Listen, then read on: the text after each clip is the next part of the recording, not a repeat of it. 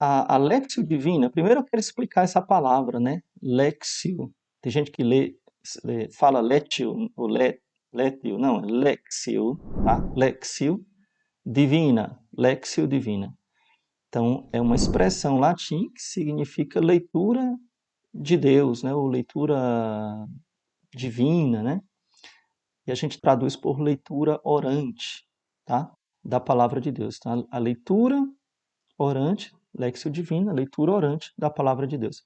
Então, esse a Lexio Divina é um método de oração que surgiu nos mosteiros com os monges, né, muitos séculos atrás. Então, não vou dar para vocês aqui teorias nem datas, né, que o mais importante é a prática, né?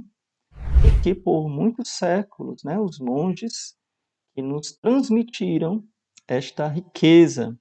Claro que é, pela dificuldade de ter acesso ao livro físico, né, é, antes da imprensa, as pessoas é, tinham mais costume de ouvir a palavra de Deus. Então, só mais recentemente é que nós temos mais acesso né, ao próprio livro da palavra de Deus. É, mas, enfim, o, os, os monges né, no, nos mosteiros, eles criaram esse método de oração, de meditação com a palavra de Deus. E é um método muito simples e que traz muita riqueza para nós. Por quê? Porque meditar com a palavra de Deus é, é meditar com o que nós temos de mais sagrado depois da Eucaristia, né? É a palavra do próprio Deus. Não é um livro em si, embora a gente tenha que ter respeito com o livro da Bíblia, né? Porque aqui contém a palavra de Deus. Muito importante vocês prestarem atenção nisso. Aqui, isso aqui não é a palavra de Deus. A palavra de Deus é Jesus Cristo. A, a Igreja Católica, a gente não adora livros, tá? Então aqui contém a palavra de Deus. A palavra de Deus está contida nesse livro aqui, né? Que pode ser grande, pequena, edições. Aqui na verdade é só o Novo Testamento. É, mas a palavra de Deus com P maiúsculo é Jesus Cristo, né? Nosso Senhor Jesus Cristo. Esta é a palavra de Deus. A palavra de Deus que está contida na Bíblia, né? Então, ela, como diz São Paulo, é uma espada de dois gumes que penetra a nossa alma. Ela tem poder de transformar a nossa vida. Ela tem o poder de mudar o nosso coração e de nos santificar. Repito, não é somente, não é o livro, não é a leitura simples é, do livro, mas é a palavra de Deus ouvida e meditada no nosso coração.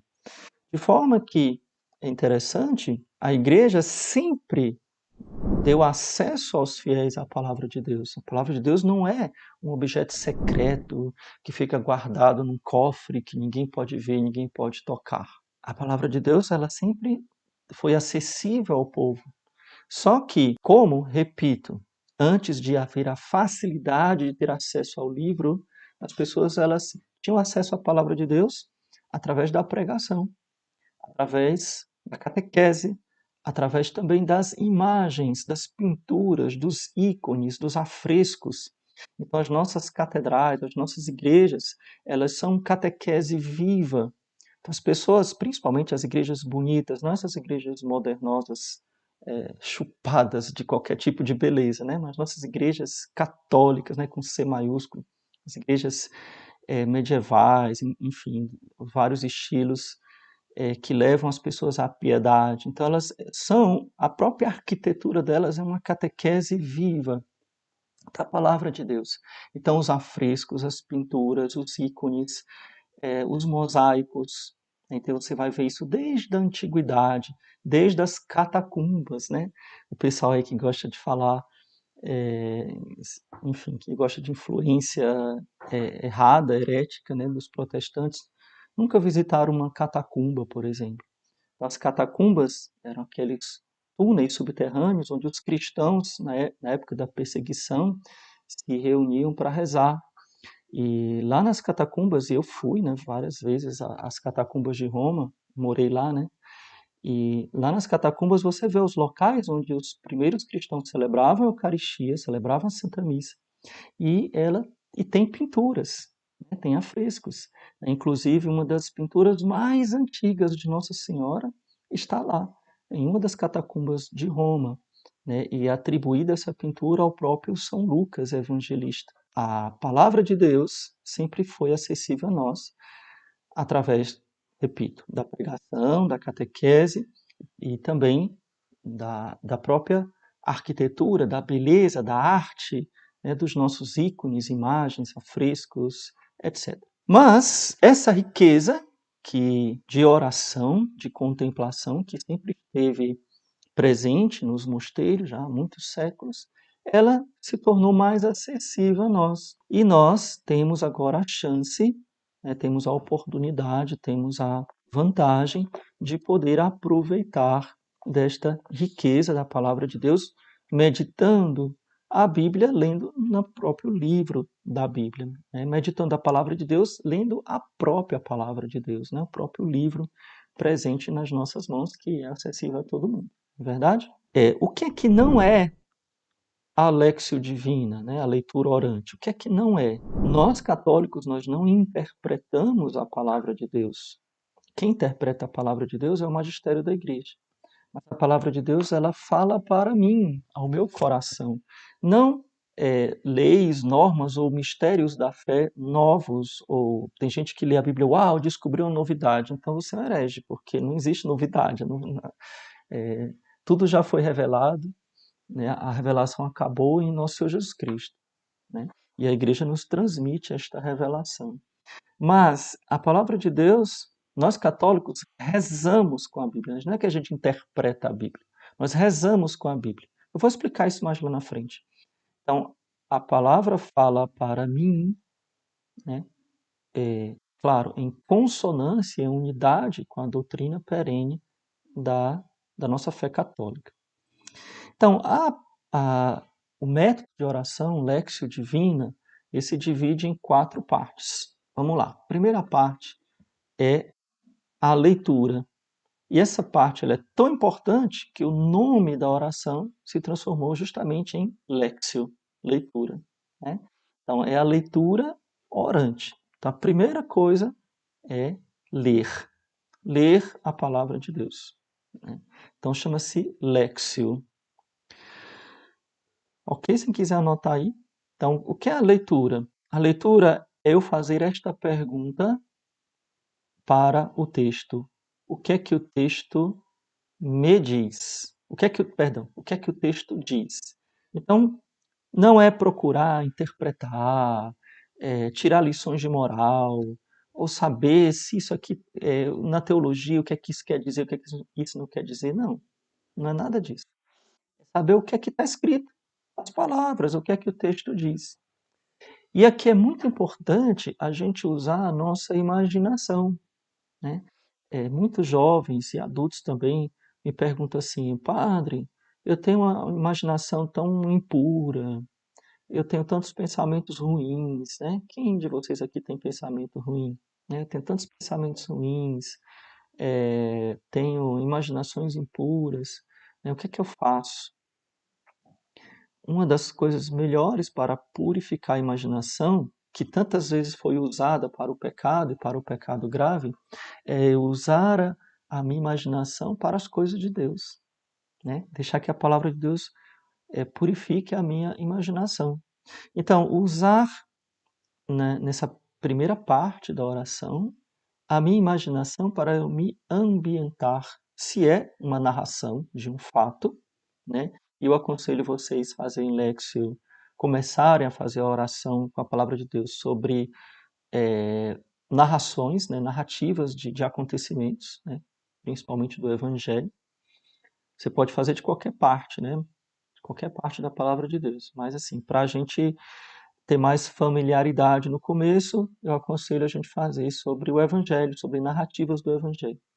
E aí você usar a sua imaginação para ver o que está acontecendo ali. Parece uma coisa boba que eu vou falar, mas é uma coisa séria, né? Então, por exemplo, é... que horas você imagina que aquilo aconteceu? Como é que estava o tempo? Estava chovendo, estava escuro, estava frio, estava calor. Imagina as cores, imagina os cheiros, né? Imagina as roupas das pessoas, né? Imagina o tom da voz, é, é o tom da voz. É, como é que Jesus falava, né? Se for uma, passagem onde tem Jesus, né? Certamente do Evangelho. Então, como era o tom da voz de Jesus?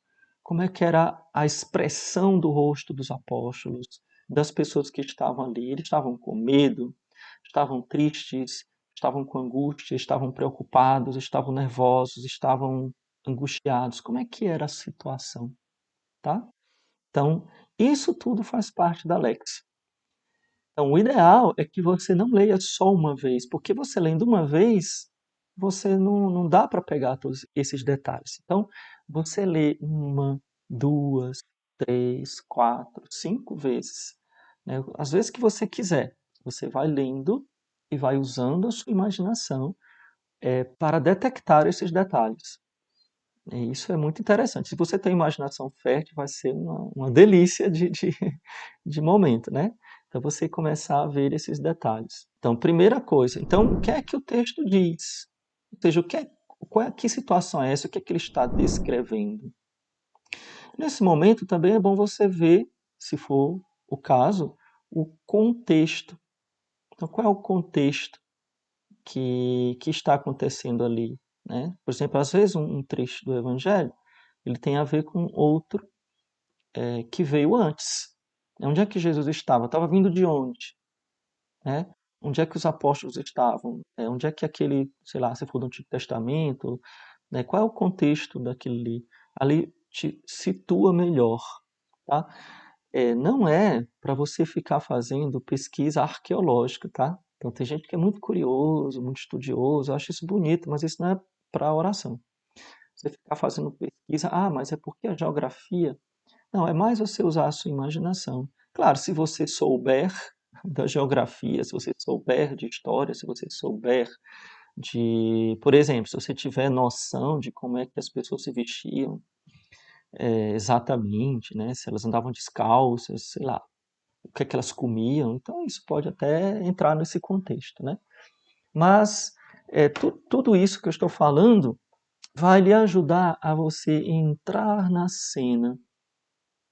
E aí você entra na cena primeiro como um espectador de um filme, você está vendo o que está acontecendo. Depois, você pode também se colocar, então você já leu uma, duas vezes, depois você pode se colocar no lugar de um personagem. Vamos pensar aqui na parábola do filho pródigo? Vamos lá? A parábola do filho pródigo é lindo, né? Primeiro que é uma parábola grande, né? Tem uma história bonita, comprida, comprida, e você tem muitos detalhes para você apreciar, né? Talvez se você começar a rezar do jeito que eu estou ensinando com a parábola do filho pródigo, você que não tem paciência de rezar 15 minutos, você vai ver que deu uma hora e não acabou, porque é muita coisa para você ficar olhando, né? Então, Primeiro você vê todo aquele contexto, você percebe a dor do pai, você percebe a malícia do filho, é, você percebe tudo aquilo né, que está acontecendo. Depois você pode, então como um espectador né, que está vendo um filme, né, que está vendo ali de fora. Depois você pode, segundo uma inspiração de Deus, tranquilamente, tá, gente? Isso é tranquilo, não precisa ficar é, esperando nenhuma manifestação sobrenatural, não, tá? Então, você pode se sentir movido a se identificar, por exemplo, com o filho mais novo, ou com o filho mais velho, ou entrar no coração do pai, né? pensar o que é que o pai sentiu, e você começar a ler aquela palavra sob a ótica de um dos personagens. Então, primeira coisa que eu falei, o que o texto diz. Segunda coisa que eu já estou entrando agora, o que é que o texto me diz? O que é que fala para mim? Ou seja, o que é que me chama a atenção daquela passagem? Vamos voltar aqui para a história do filho pródigo. Ao ler aquela passagem, isso chamou atenção, você começou a imaginar o trabalho do filho mais velho. O filho mais velho, mais responsável, obediente, né? Que está ali trabalhando com o pai. Você começou a prestar atenção àquela dedicação dele esperando uma recompensa do Pai pelos seus serviços. E aí você se tocou, preste atenção, você se tocou Você lembrou, veio na sua mente, vou dar um exemplo, que é, muitas vezes você é muito engajado na igreja, você está lá sempre servindo o padre, né, servindo as, nas pastorais, servindo nos apostolados, nas associações, sei lá o quê, mas você fica sempre esperando um elogio. Um elo... Ah, o meu pároco não me elogia, o vigário nem olha para minha cara, né? a coordenadora da catequese não me reconhece. Será que você não está sendo o filho mais velho? E aí você se toca que você está sendo o filho mais velho. Entendeu? Então, é o segundo passo da Lex. Veja que é, já é o Espírito Santo agindo sempre, desde o começo. Você percebe que você é o filho mais velho, que você tem se comportado como o filho mais velho. É muito dedicado, mas esperando um pagamento. Esperando que o pai pague ou mate o bezerro gordo para você. Uma hora ele vai me pagar pelo que eu estou fazendo. Né? Você começa a perceber que você não está fazendo por amor tão puro assim. Você está esperando uma recompensa. Ao perceber isto, que é o segundo passo da Lex, né? Então, o que é que o texto me diz? A gente chama isso de meditatio, é a meditação. Né? O que é que o texto me diz? Então, você começa a meditar e começa a perceber e aí vem o terceiro passo, que é a oratio, a oração. Né? São os termos em latim, que são os termos tradicionais. Né? Então, a oração é a resposta àquilo que Deus tocou no seu coração. A resposta àquilo que você identificou naquela leitura. Tá vendo por que, que a leitura tem que ser bem feita, tem que ser devagarzinho, despreocupado, pausado, né? Porque ali você vai perceber o que é que Deus vai lhe falar. Veja que não é interpretação teológica da figura do Pai, da, sei lá o que, da graça santificante com o pecado mortal, que não sei o que, não é nada disso, nada disso. Percebeu que não é nada disso? É o que a palavra está falando no seu coração. Então, naquela meditácio, na, na segunda parte, né, que o Espírito Santo te levou a meditar, a refletir, a se identificar com alguma coisa você já parte imediatamente para a terceira parte. Veja que é bem simples, tá, gente? Não sei se vocês já viram algumas explicações meio complexas, né? Mas eu estou explicando para você de forma bem, bem simples, porque Deus é simples. Hein? A gente não precisa complicar a nossa oração, tá? Não precisa. Então, você faz essa automaticamente, espontaneamente, naturalmente. Você dá pausa. Terminei de ler, agora eu vou meditar terminei de meditar, agora eu vou rezar. Né? Como se fosse assim um programa né? pausado. Né? Não, é tudo misturado. Né? Pode ser que no meio da meditação você volte a ler de novo. Ou no meio da oração você volte a ler de novo, ou você medite e te inspire outra coisa. Então vamos lá. Então você se identificou, você se sentiu tocado, poxa, eu tenho sido filho pródigo. Então, qual é a sua resposta para Deus? É orar-se, oração. Então ali você vai fechar os seus olhos, né, com a sua Bíblia lá na mão, e você vai dizer para Jesus, Senhor, como eu tenho sido ingrato, como eu tenho feito as coisas esperando recompensa, como eu sou egoísta, orgulhoso, vaidoso, né? Me perdoe. Aí você vai pedir perdão a Deus. É nesse exemplo que eu estou dando, tá, gente? Isso aqui é totalmente, cada oração é única, porque você é única, você é uma alma diferente, né? Você vai fazer a, a sua oração e Deus vai lhe tocar. Você está entendendo que eu estou dando um exemplo, né? Então você vai pedir perdão a Deus. Ou você vai, aí você vai rezar de acordo com a inspiração que o Espírito lhe der. Você vai agradecer a Deus, Senhor, muito obrigado pela oportunidade de estar na vossa casa, pela oportunidade de vos servir, né, servir é, pela, pela graça de não ter me afastado. Muitas tentações eu já tive na vida, não sei, né? Estou dizendo aqui um exemplo. Vocês estão entendendo que é um exemplo, né? É, muitas tentações eu já tive na vida, já tive vontade de me afastar, já tive vontade de pegar minhas trouxinhas e ir embora, né? De desistir dessa, desse trabalho aqui na paróquia, de desistir, é, sei lá. Mas o Senhor no vosso amor me conquistou e aqui estou. Então você vai dialogar com Deus. Padre, está faltando um pedaço. Falou que era quatro, né? Então vamos revisar. Alexio, meditatio, oratio. Está faltando o quê? A contemplatio. A contemplação. E, padre, isso não é para mim, não. Isso não é para mim, não, porque esse negócio de contemplação, eu já me lembro do, dos místicos, São Francisco de Assis, Santa Teresinha, sei lá quem, né? Santa Teresa d'Ávila, é, Santa Catarina de Sena. Esse negócio de contemplação, já me, já acho que, que eu vou assim flutuar. É, vocês têm, a gente às vezes tem, né?